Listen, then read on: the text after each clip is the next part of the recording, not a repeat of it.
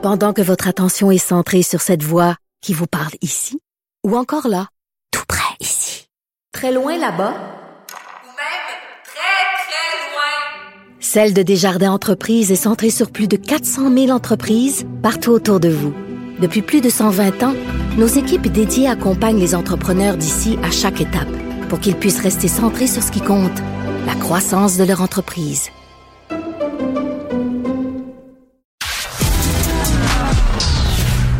Culture aux affaires publiques. Vous écoutez Sophie Durocher. Cube Radio. Si je vous dis le nom Samuel Paty, évidemment, vous pensez tout de suite à cet enseignant français qui a été euh, décapité par euh, un islamiste euh, en 2020, une histoire qui a vraiment ébranlé la France et le reste du monde. Bon, on en apprend un petit peu plus sur les circonstances qui ont mené à cette à cet attentat. On en parle avec Christian Rioux, qui est évidemment, vous le connaissez, hein, il est avec nous chaque semaine, correspondant à Paris pour le quotidien Le Devoir, collaborateur ici à Cube Radio. Christian, euh, ce qu'on apprend sur la collégienne qui est à l'origine de cette campagne-là contre Samuel Paty, ça donne froid dans le dos. Explication. Oui, oui, oui, abso- absolument. Bon, bonjour Sophie d'abord. Bonjour. Euh, oui, euh, on, on a appris ce, ce week-end que, euh, en fait, le témoignage qui a été à l'origine de toute l'affaire Samuel Paty, hein, parce que vous savez que c'est une longue affaire, ça a duré, ça a duré dix jours avant qu'on arrive à la décapitation par un islamiste de Samuel Paty, mais tout ça est parti euh, du récit d'une d'une jeune euh, d'une jeune fille de, de 13 ans à son père qui a raconté que euh, le professeur d'histoire-géographie Samuel Paty, qui donnait un cours sur la, sur la liberté d'opinion, avait demandé aux élèves de sa classe qui étaient musulmans de lever la main et leur avait dit de sortir alors qu'il montrait des caricatures, deux caricatures en fait de Charlie euh, Hebdo, caricaturant évidemment le, le, le prophète.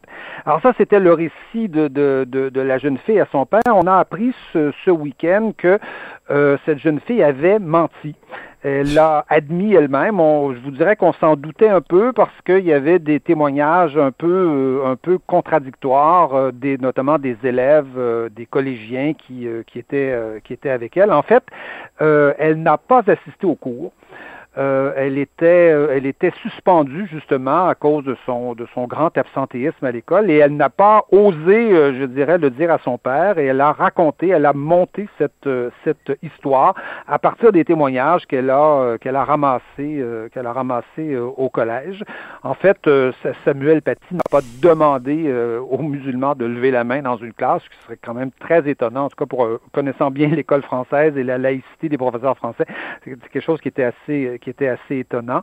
Euh, mais il aurait montré effectivement les caricatures en, en laissant la liberté, semble-t-il, à ceux qui ne voulaient pas les voir de ne, de ne pas les voir. Donc, donc on, on est, euh, c'est l'avocat en fait de, de, de, de cette jeune fille de 13 ans parce qu'elle est mise euh, en examen et vous savez, il y a toute une enquête pour essayer de reconstituer c'est les, les faits parce que euh, c'est- vous savez c'est une espèce de, de, de spirale et d'escalade qui à partir de ce témoignage-là et vous, vous savez que cette jeune fille-là deux jours après va même aller euh, déposer une plainte à la police contre Samuel Paty euh, pour avoir montré des images pornographiques disait-elle euh, dans, dans, dans la classe à des, euh, aux, aux collégiens, aux, aux élèves. Et donc, euh, donc euh, à partir de ce faux témoignage-là, euh, va se monter toute une histoire, toute une, va, va- va- toute une spirale, va, toute une escalade va se développer, c'est-à-dire que le père, lui, va, semble-t-il, euh, partir en, en peur à- à- à- sur ça, va faire une vidéo où il dénonce, euh, où il dénonce euh, l'enseignant, euh, va se greffer à ça un islamiste très connu qui s'appelle euh, Abdelhakim Sefroui, qui, qui était, qui était fiché- euh, classé euh, X, et fiché X ici en France, et donc qui va lui aussi se, se- aller, aller devant l'école, enregistrer une vidéo, et là, euh, très clairement, dénoncer le professeur, identifier l'école euh, en, question. Euh, le, père va donner son propre numéro de téléphone en disant aux, gens de le, contacter. Et là, évidemment, va se produire dix jours plus tard le drame qui est, qui est, qui est la, décapitation de Samuel Paty avec par un islamiste tchétchène qui était en France illégalement. Il s'appelle Abdullah Anzorov. Et tout ça, je vous dirais, à partir de, de, de du Un faux, témoignage. d'une jeune fille, du- d'un faux témoignage d'une jeune fille qui euh, dit aujourd'hui qu'elle a, qu'elle n'a pas osé dire à son père euh, qu'elle n'était pas au cours euh, parce que, dit-elle, elle est, elle est en, rivalité avec sa sœur jumelle. Enfin, c'est le récit qu'elle a fait, semble-t-il, au policier. Incroyable. Elle est en rivalité avec sa sœur jumelle qui a des meilleures notes, donc elle cherchait l'assentiment, elle cherchait l'assentiment de, de, de son père, ne voulait pas le, ne voulait pas le décevoir. Et, et donc, on s'aperçoit aujourd'hui qu'à comment, à partir d'un simple mensonge d'adolescent, ce qui est assez courant quand même, hein, ce qui est pas euh, qui est rien de, de C'est pas rien nouveau sous le Enfin, soleil? vous avez- on Oui. a tous eu 13, 14 ans, on a tous euh, compté des, des, des, des, des sornettes ou des pipes à nos, à nos parents à certains moments donnés, mais euh, peut-être qu'on était dans, un- dans un contexte différent, mais aujourd'hui, imaginez que, que, que, que, que 10 jours après ce mensonge, de fil en aiguille, de, de, de Twitter en Facebook, euh, en- etc., on arrive à la décapitation d'un- d'un d'un- d'un enseignant, ce qui est, ce qui est tout à fait, euh, ce qui est tout à fait atterrant. euh, je- Atterrant. Et, et, et, et c'est le mot que vous utilisez, Christian. Et moi, je suis curieuse Oui. de savoir, une fois que ces révélations-là, parce que c'est quand même, vous l'avez dit, on s'en doutait quand même qu'il y Oui. avait euh, des, des, des choses dans son témoignage qui concordaient pas avec ce que d'autres étudiants en classe euh, avaient dit. Mais quelle a été la réaction des gens quand on a appris que, que ces confidences de la, de la jeune fille qui dit, ben, tout ça était inventé de toutes pièces? hein? Ben, je- je- co- comme je vous dis, je, je pense qu'on a, on n'est pas, on n'est pas si surpris que ça. Dans, dans le fond, ce qui, euh, ce qui, ce qui, ce qui étonne, c'est, le- c'est la mécanique infernale qui, Ouais. à partir de, de, de, de- de- d'un détail comme celui-là, va se mettre en branle. Et une mécanique qu'on n'arrive pas à comprendre et qu'on, n'arrive pas surtout, euh, surtout à arrêter. Qu'une adolescente euh, comme celle-là, le- son avocat d'ailleurs euh, était sur BFM TV ce, ce, ce week-end et expliquait que bon, c'était tout simplement un mensonge d'adolescente. Et je pense que n'importe qui est capable de, oui. est capable de comprendre ça, mais qu'à partir de là, euh, un père se mette, euh, se mette en rogne, se mette à dénoncer un enseignant euh, sur Internet, à identifier le collège, à dire, écoutez, euh, ce- cet enseignant, on va s'en débarrasser. Euh, Il le traite, il le traite dans sa deuxième vidéo, il le traite de, de voyou, qui s'associe, qui s'acoquine avec des islamistes connus, qui eux euh, aussi font des démarches à l'école et, et, et, et font des démarches sur, sur Internet, sur les réseaux sociaux. Euh, tout ça, c'est tout ça qui, je dirais, qui fascine. Et, et souhaitons-le, euh, parce que bon, il y, a, il y a quand même une enquête assez sérieuse qui semble être en train d'être menée euh, là-dessus aujourd'hui. C'est pour ça que c'est pour ça Ben, que les c'est la moindre des choses, oui.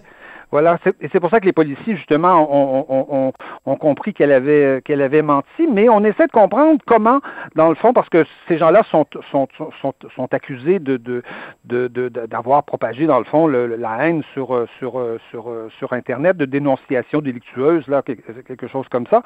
Et donc, euh, on, va peut-être un peu mieux comprendre ces mécanismes aujourd'hui qui sont euh, rendus euh, tellement courants. Évidemment, ils- ils ne donnent pas tous, heureusement d'ailleurs, lieu à des, à des assassinats ou à des, euh, C'est ou à ça. des meurtres, mais euh, le phénomène des lynchages aujourd'hui sur Internet, euh, lynchages qui partent souvent Ben, d'informations fausses, Oui. c'est courant aujourd'hui.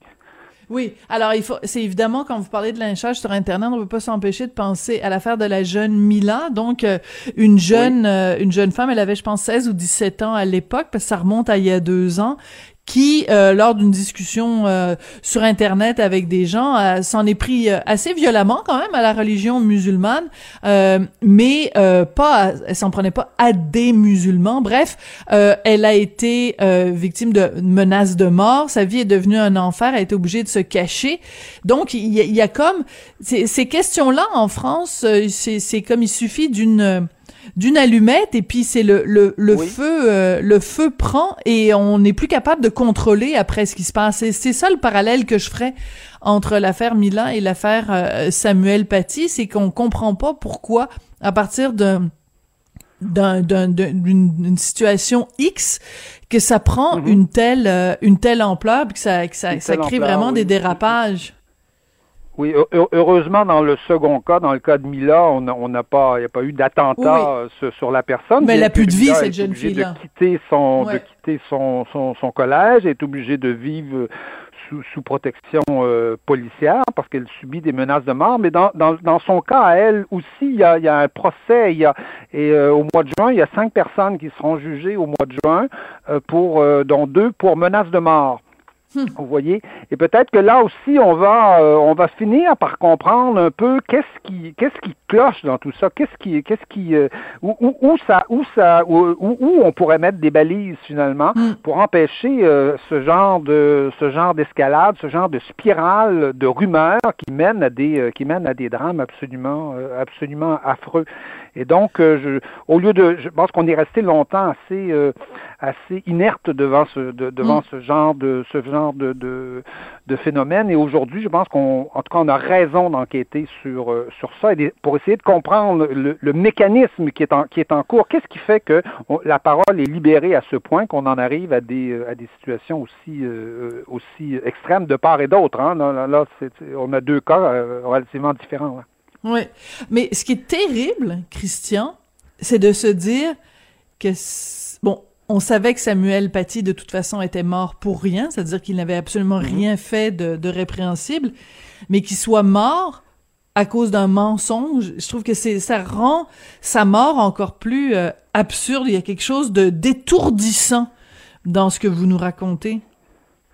Oui, il y a, quelque chose d'étourdissant. Il y a une espèce de mécanique infernale que qu'on qu'on ne qu'on ne contrôle pas ou je sais pas qu'on ne qu'on ne veut pas contrôler. Euh, qui fait que euh, qui fait que dans je sais pas dans un journal comme le mien ou comme le vôtre, on peut pas écrire ce qu'on veut, on peut pas dire n'importe quoi, mentir alors que sur internet, alors que sur euh, sur Facebook, sur Twitter, on peut euh, répandre toutes les rumeurs possibles possibles et, et imaginables avec un effet un effet de foule, hein, un effet de masse absolument mm. absolument incroyable. C'est le vous savez c'est le genre le genre de choses qu'on disait autrefois à la taverne ou au café euh, euh, des propos de café du commerce. Tout le monde a, tout le monde a raconté des bêtises sur un comptoir de bar. Tout le monde a fait ça.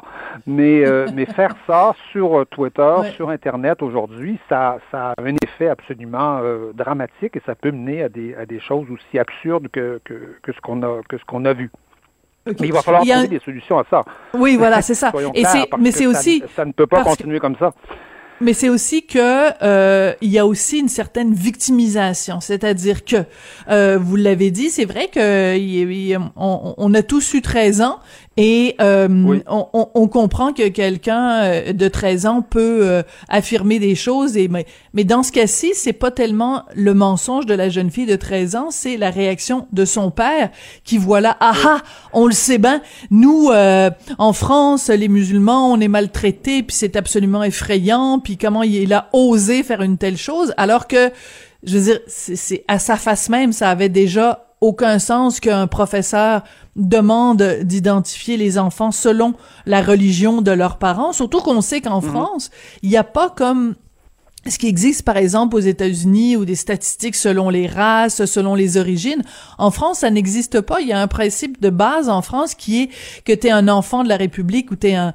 un, un, citoyen euh, euh, sans, sans tenir compte justement de tes origines, ta race, ton ton tes euh, le, le, revenu de tes parents. Donc déjà, normalement, son père aurait dû se dire, voyons donc, ça, ça tient pas debout.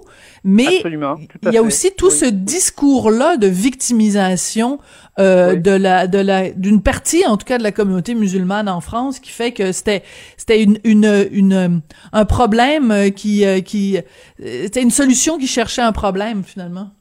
Oui, mais c'est, oui, c'est mais vous savez aujourd'hui, c'est comme si, les, si à partir du moment où on pouvait s'afficher en, en victime, euh, on, on, avait on avait raison. Vous savez, on peut on peut aujourd'hui être d'ascendance royale et se dire victime. Vous voyez. Oui. Voulez-vous qu'on en parle? ah, on peut on peut. Ah, non, mais j'en parle tout à l'heure. Euh, oui. Oui, voilà, c'est ça. On peut, vous savez, aujourd'hui, il n'y a, y a, plus de limite. Dès qu'on dit qu'on est victime, euh, on est tout de suite. Il faut qu'on soit cru, sur parole. On est plein, on est, on a tout immédiatement l'affection, euh, l'affection des médias, alors que euh, il n'est pas évident qu'une victime dit toujours, dit toujours la vérité. Il a fallu quand même trois, quatre mois là pour arriver, pour arriver à savoir que cette jeune fille avait, avait menti. On a des cas même de, de procès hein, où des enfants ont menti. On pense à l'affaire mm-hmm. du trou d'Outreau, d'Outreau en France, où, où, des enfants avaient menti. Terrible l'affaire et, On a ruiné littéralement la vie des gens, mais on dirait qu'aujourd'hui, il, il n'est plus possible de, de, questionner une victime, de l'interroger, de d'essayer de, ramener ses propos, euh, je dirais, à la raison. Euh, à la fois, à la fois dans, dans le droit, ça devient très difficile, on dirait, et, et, et je pense aux journalistes aussi qui, qui semblent avoir beaucoup de difficultés à le faire aussi. Oui. Alors, l'autre sujet dont vous vouliez nous parler euh, brièvement, euh, Christian, c'est euh, le fait qu'en Angleterre, on, on, a décidé de légiférer pour assurer la liberté d'expression dans les universités. Euh, ça pourrait être éventuellement un exemple à suivre pour euh, le Québec. Racontez-nous euh, ce qui se passe.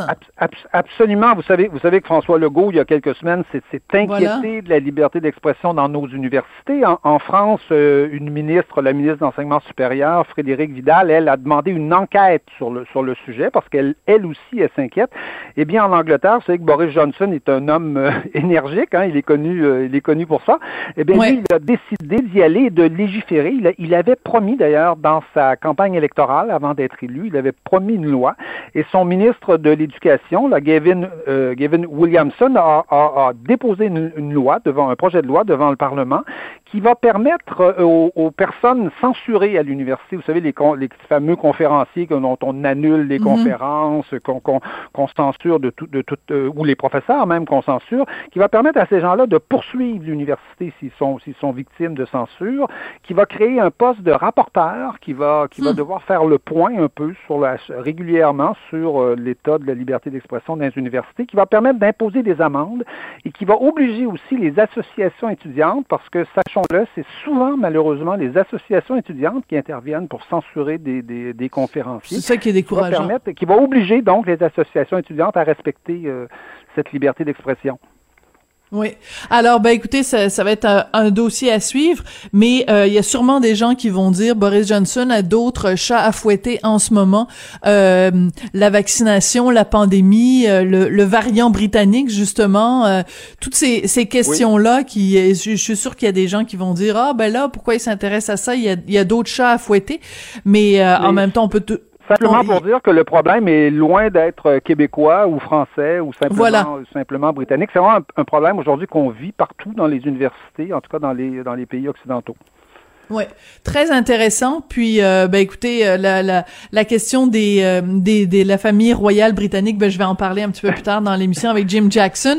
Mais euh, mais je, très brièvement, juste euh, votre opinion là-dessus, parce que en effet, euh, et Meghan et Harry ont essayé de, de nous faire croire hier que ils étaient des pauvres victimes d'un système et qu'ils ne, ne ne mesuraient pas à quel point c'était difficile la vie royale. Juste rapidement, Christian, qu'est-ce que vous avez pensé de ça? Mais voilà, c'est-à-dire qu'à notre époque, vous savez, euh, pour pour pour se faire plaindre, pour être populaire, pour euh, pour se faire aimer des médias, il faut être une victime. Donc, euh, ils ont coché cette case-là. Et, et, plus que ça, il faut être victime de racisme aujourd'hui. Donc, ah oui. autre ah oui. autre case. On a l'impression que ces gens-là, qui qui bon, on peut les comprendre de ne pas vouloir assumer les responsabilités de de la royauté, parce que c'est quand même des responsabilités, et qui ont choisi une autre vie, qui ont choisi d'ailleurs d'abandonner leur pays hein, pour pour s'en aller vivre mm -hmm. euh, au pays du glamour, au pays de, de, de, des grandes vedettes du showbiz euh, aux États-Unis. Ces gens, ces gens sont des vedettes de showbiz, en fait, tout, tout, tout voilà. simplement, à mon avis, et ils cochent les cases qu'il faut cocher aujourd'hui pour faire parler de soi et faire pitié. Alors, ben merci oui, beaucoup. Voilà, quand, quand, oui. quand, on est sur le BS, je veux bien, mais bon, oui. c'est pas tout à fait le cas de, ces gens-là. pas vraiment. Ben pas en tout cas, on a vu non. leur maison dans la deuxième partie là. Non, c'est pas vraiment. Euh, ils font ils font pas pitié ni l'un ni l'autre. On euh, imagine, oui. Voilà. Christian, merci beaucoup, Christian Rioux, qui est correspondant à Paris pour le quotidien Le Devoir, collaborateur à Cube Radio. Ben, je sais que vous allez être dans différentes émissions cette semaine, mais nous, on se retrouve lundi prochain. Merci beaucoup, Christian. C'est moi qui vous remercie. Au revoir.